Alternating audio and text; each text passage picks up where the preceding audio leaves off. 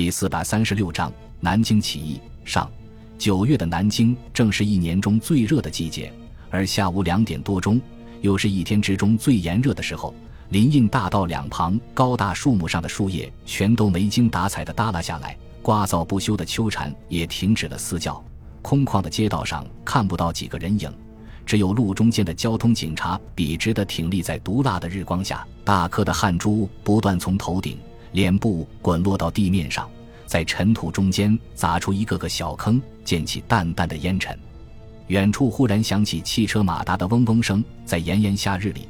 就如同一只苍蝇在耳边飞过，警察眯缝着眼睛向马路的尽头望去，刚好看见四辆三轮摩托车从街道的拐角处转了出来，后面紧跟着一辆满载士兵的军用卡车，在后面是两辆轿车，最后面又是一辆卡车。车队飞速越过十字路口，穿街绕巷之后，最后在颐和路三十八号汪精卫公馆门口停了下来。摩托车和卡车上的日本宪兵们飞身下车。用最快的速度封锁了整条街道，直到这时候，轿车里面的人才先后下车。第一辆轿车上下来的是日本中国派遣军司令冈村宁次，第二辆轿车下来的是身穿笔挺西服的日本内科专家黑川利雄教授，日本陆军医院院长后藤和名古屋帝国大学的神经外科医学权威斋藤真教授，三名医生的手上都提着沉甸甸的药箱。四个人来到公馆门口，正准备往里走，最前面的冈村宁次突然停了下来，脸上显出愤怒的表情，大声骂道：“八格！”三位医生不明就里，只好跟着停了下来。刚刚迎到门口的陈公博诧异地问道：“司令官阁下，出了什么事情？”冈村宁次用手指着肃立在汪精卫公馆门口和两边的十几名荷枪实弹、身着黄协军的士兵问道。这些士兵是从哪里来的？汪先生的安全不是由七十六号的人负责吗？陈公博脸上露出恍然大悟的表情，解释道：“现在战线距离南京很近，市区形迹可疑的人越来越多，我担心有些窃笑之辈乘机对汪先生不利，而七十六号的特工又应付不了大规模袭击，所以就从首都警卫部队调了一个连过来保护公馆的安全。”说到这里。陈公博的语气中略微有些歉意，脸上带着淡淡的微笑。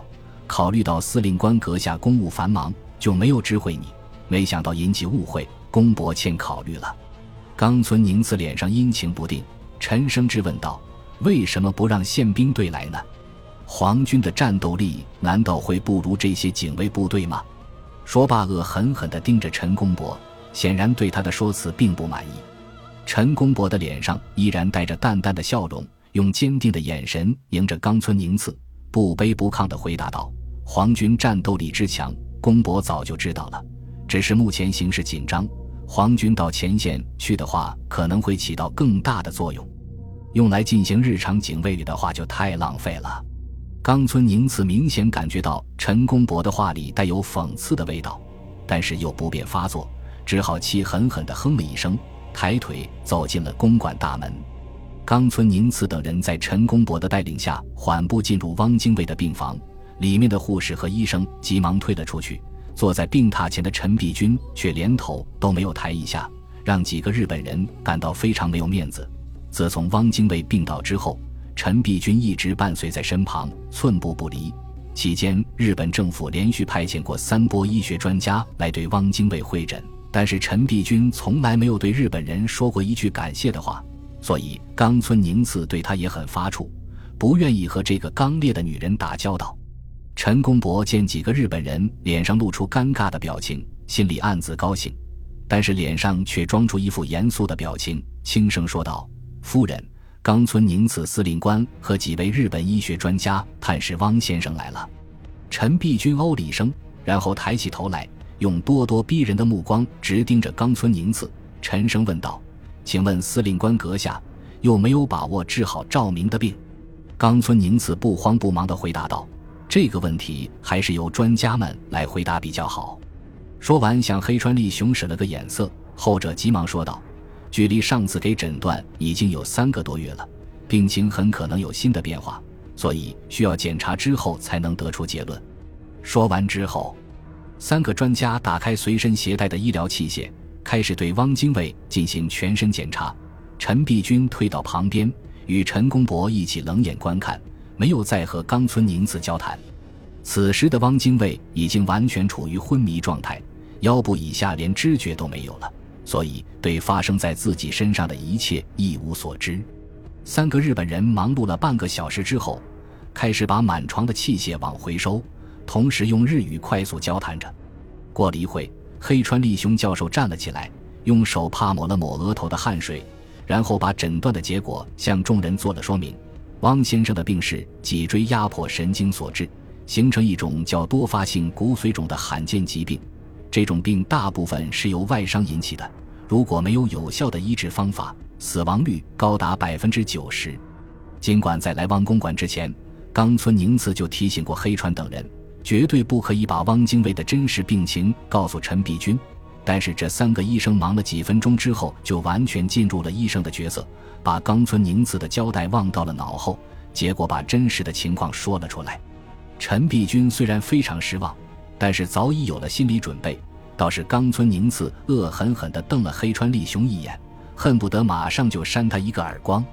陈璧君默默点了点头，轻声说道：“这么说，赵明的病是没治了。”然后冲着三位医生说道：“诸位费心了，璧君这里谢过了。”说罢，深深鞠了一躬。黑川利雄把肠子都悔青了，急忙改口。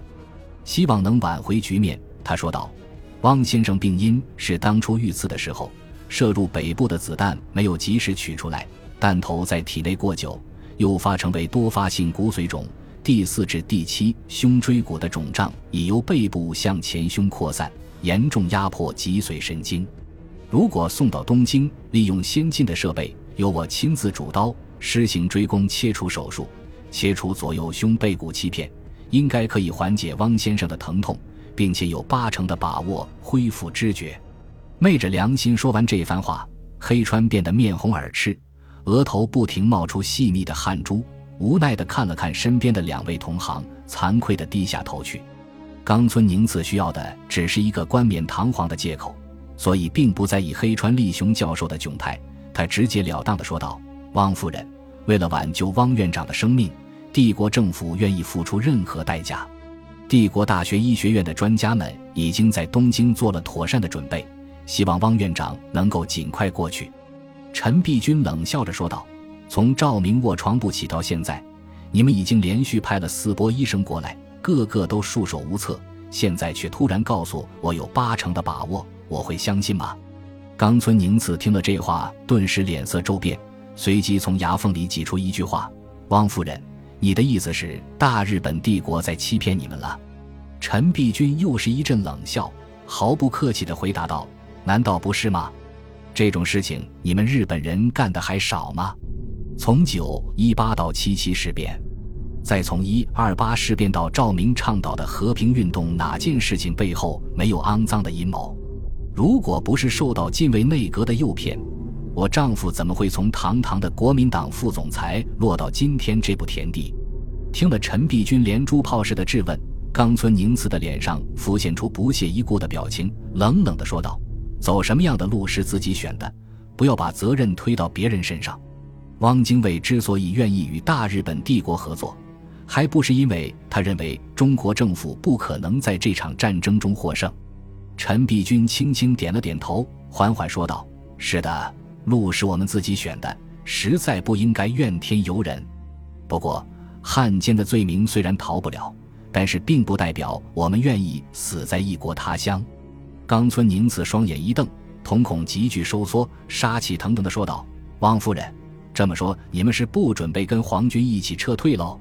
陈公博抢先回答道：“日本政府的好意我们心领了，南京政府和军队有能力保护自己。”冈村宁次看了看陈璧君和陈公博，缓缓点了点头，沉声说道：“既然如此，就不要怪我不讲情面了。”说完之后，他回头冲门外大声喊道：“来人，护送汪院长上车！”陈璧君杏眼圆睁，怒吼道：“冈村宁次，你想干什么？”冈村宁次冷笑着说道：“既然你们敬酒不吃，那只好请你们吃罚酒了。”统帅部已经安排了专机过来接汪院长，你答应要走，不答应也要走。”陈璧君和陈公博异口同声地说道：“冈村宁次，这里不是你的派遣军司令部，由不得你撒野。”千钧一发之际，房门砰的一声被撞开，几支黑洞洞的枪口伸了进来。